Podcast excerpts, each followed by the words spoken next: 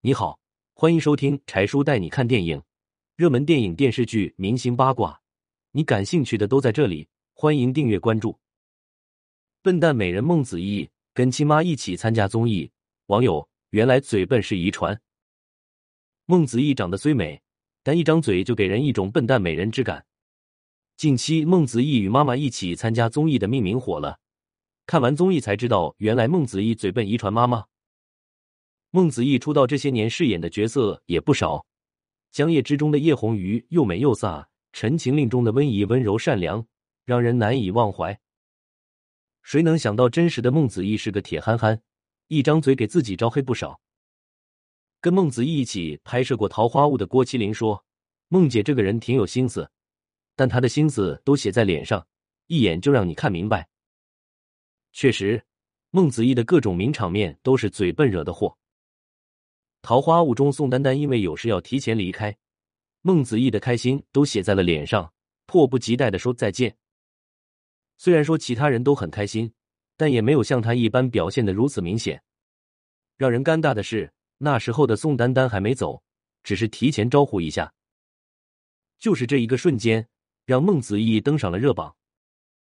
跟妈妈一起上综艺时，孟子义想要再解释一下，妈妈搭话说。我觉得你的意思是把丹丹送走之后，挺完美的。此时，就连最笨的孟子义都慌了。真的是亲妈，这不是在坑自己吗？想解释都解释不清楚了。孟子义妈妈后续的发言依旧惊人，说女儿腿粗，智商不高，还带头磕女儿与张翰的 CP，吓得孟子义连忙捂妈妈的嘴。对比一起同框的明星，说话的情商立见高下。其实，从明星的谈吐，我们也能感受出一个人的情商与家庭有着莫大的关系。九十六年的郭麒麟，家教是出了名的严，他的父亲郭德纲每次讲话总让人挑不出错。父亲如此，郭麒麟在父亲的耳濡目染之下，自然不会差。郭麒麟在录《桃花坞》时，第一期就迟到了，抱歉，我来晚了，还让您等我。见到宋丹丹，立马先鞠躬道歉，并且用的敬词“您”。宋丹丹一个人等了很久，心里也有些不开心。